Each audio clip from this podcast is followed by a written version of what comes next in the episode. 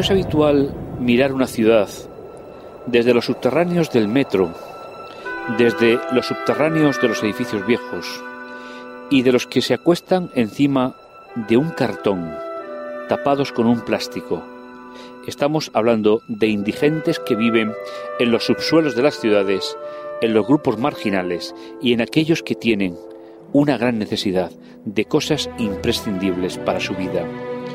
2.254 indigentes acudieron este invierno a los servicios de atención municipales frente a los 1.635 de la campaña anterior en una ciudad como Madrid, la capital de España.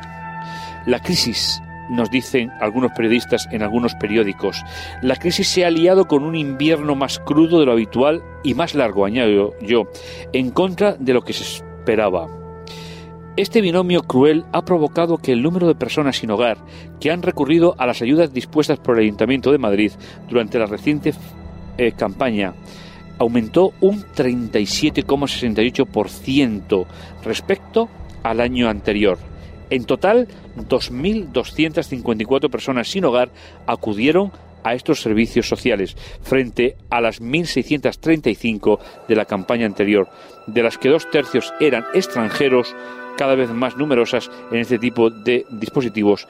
El 92% eran hombres y su edad media supera ya los 40 años. Por el contrario, el incremento de las plazas para la atención de estas personas en el municipio ha reducido en casi un 15%, alrededor de un centenar, las personas que duermen habitualmente en las calles, las entradas de los metros y en los sitios abandonados. En el último recuento nocturno realizado el pasado 3 de marzo hubo más voluntarios buscando, 657 concretamente, que personas sin techo, 535. También con más extranjeros, un 59% frente a un 53% de junio del 2008, casi todos hombres y algo mayores, 43 años de media frente a 41. Lo que deja el número de los sin hogar madrileños sumado a los que esa noche dormían en albergues y pensiones ascendieron a 1.885 personas. 1.885 dramas detrás de una fachada, detrás de un ser humano. Son datos facilitados por la delegada de la Familia y Servicios Sociales del Ayuntamiento, que además de afirmar que el pasado que la pasada campaña de frío en términos generales puede calificarse como positiva porque han sido atendidas todas las personas que lo han querido. Ha aprovechado para arremeter contra el gobierno por reducir segura el presupuesto social en época de crisis. Estamos atendiendo las consecuencias de la crisis y a la vez de la reducción del presupuesto social, dice esta gobernante del Ayuntamiento de Madrid. Las demandas de cobertura de las necesidades básicas se han incrementado en un 186% hasta 569. Las de pago de viviendas habitual han subido un 77%. Las de vivienda un 100% hasta 455 y las de empleo 218% hasta 655. En estos cuatro casos con cifras de enero pasado.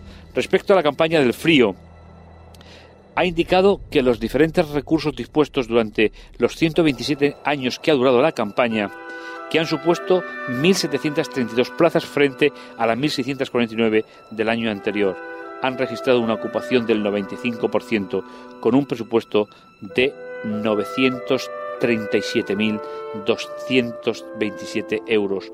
El ayuntamiento ha añadido a los recursos estables de los pabellones de la Casa de Campo 87 plazas. El dispositivo nos comenta la noticia alternativo de Vallecas, el Centro Municipal de Alojamiento de Emergencias, el Centro de Acogida para Extranjeros de Cruz Roja, el Centro de Día de la Casa de Campo y pensiones hasta un total de 50. Respecto a estas últimas, han supuesto 5.500 estancias para toda la campaña, ya que la ocupación ha sido del 100%, con una media de más de 64 días de estancia eh, por cada uno de, de sus 85 usuarios. 78 de ellos hombres y más del 56% españoles.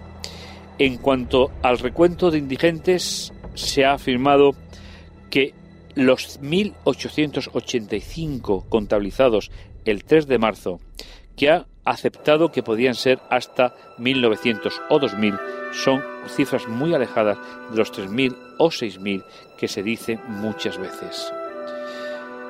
La verdad es que mirar una ciudad desde abajo, desde las calles y de los suburbios, mirar una ciudad cuando nosotros dormimos plácidamente en nuestra en nuestra casa con la calefacción es algo que realmente debería de hacernos pensar y meditar cada día un poquito más, porque hay muchas personas y la crisis y el frío han agravado la situación que realmente lo pasan mal y que realmente dependen de la caridad de las personas. Pero hay un dato que me ha llamado la atención. Los voluntarios que el 3 de marzo se lanzaron a la calle a buscar a las personas necesitadas eran 657 y encontraron sin techo a 535. Curioso, pues había un porcentaje mayor de los que buscaban de los que eran buscados. Madrid no es la única capital de nuestro país, de nuestro entorno, que tiene entre sus calles, se cobijan en paradas de autobús, se cobijan en las entradas y salidas de los metros, se cobijan en esos lugares donde puede haber un poco de calor, no humano, artificial, mecánico, pero calor al fin y al cabo. Y suponemos que cuando los voluntarios fueron recogiendo a cada una de las personas que pasaban la noche a la intemperie, habría unos lazos de amistad y de cariño que permitían que esos seres humanos, dejados del sistema, sin medios mínimos para vivir, pudiesen sentir un poco de calor, un poco de afecto y un poco de cariño.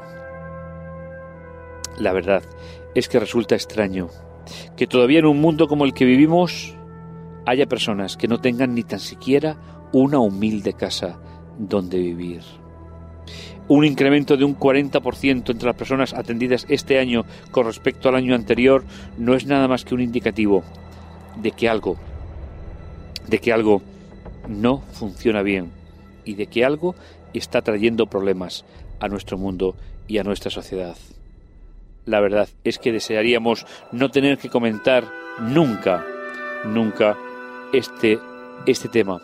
Nos gustaría decir que el mundo funciona bien, pero las desigualdades de los ricos sobre los pobres, las reuniones que se hacen en el G20 para solucionar los problemas económicos, no tienen ni tan siquiera en su agenda, en muchas ocasiones, la situación particular de miles y miles de personas que utilizan otra ciudad, que utilizan las calles para otras cosas, que utilizan las entradas a las estaciones de metro y de tren, para algo no habitual y para lo que no fueron diseñadas.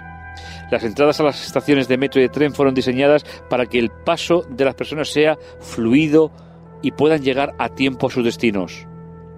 No fueron diseñadas para que tengan que ser la habitación nocturna de 2.254 personas que la vida les ha hecho sentirse mal y que la vida no les permite tener ni tan siquiera un techo estable donde dormir.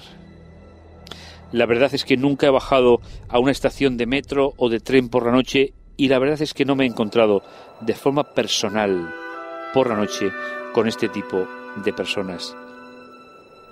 Pero debe ser un drama. El aseo, el alimento, el descanso, envueltos en un ambiente contaminado, sucio, denso, por una larga actividad de los trenes y tranvías del día.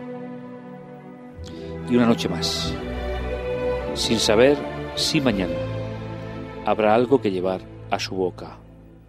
Es la peor cara de una crisis. Es la peor cara de un sistema. De un sistema que no nos da todo el resultado que nosotros desearíamos y que nos gustaría que fuese de esa manera. Y el incremento exponencial de las personas atendidas no es nada más que un exponente de que algo no funciona bien en nuestra sociedad y que todavía nos falta. Nos faltan detalles importantes que nos permitan poder hacer y sentirnos más seres humanos y dignificar a todos aquellos que se cruzan cada día por nuestro camino. La solución no es dar una limosna, aunque es imprescindible. La solución es que la sociedad les permita la reinserción y les permita tener lo suficiente para poder cada día atender las necesidades más elementales de tu vida y de la suya. Mirar la ciudad desde el subsuelo de la noche no es algo agradable, pero es algo absolutamente imprescindible. No son las noticias que más salen en los periódicos ni en los lienzos de los pintores, pero es la realidad palpable del día a día de al menos 2.254 personas en una ciudad como Madrid. Si multiplicamos ese número por las cantidades que proporcionan las otras ciudades de España, estaríamos hablando de cientos y cientos de personas que requieren una atención especial y que requieren sistemas sociales que los protejan, que les ayuden y que les dirijan. Ojalá, ojalá muy pronto todos estos problemas puedan ser resueltos y sobre todo puedan encontrar la solución pronto a su vida. Y ojalá que los servicios sociales puedan atender cada día más y mejor a todo este grupo de personas, porque como tú y como yo son seres humanos que tienen la necesidad de ser atendidos en sus propias necesidades.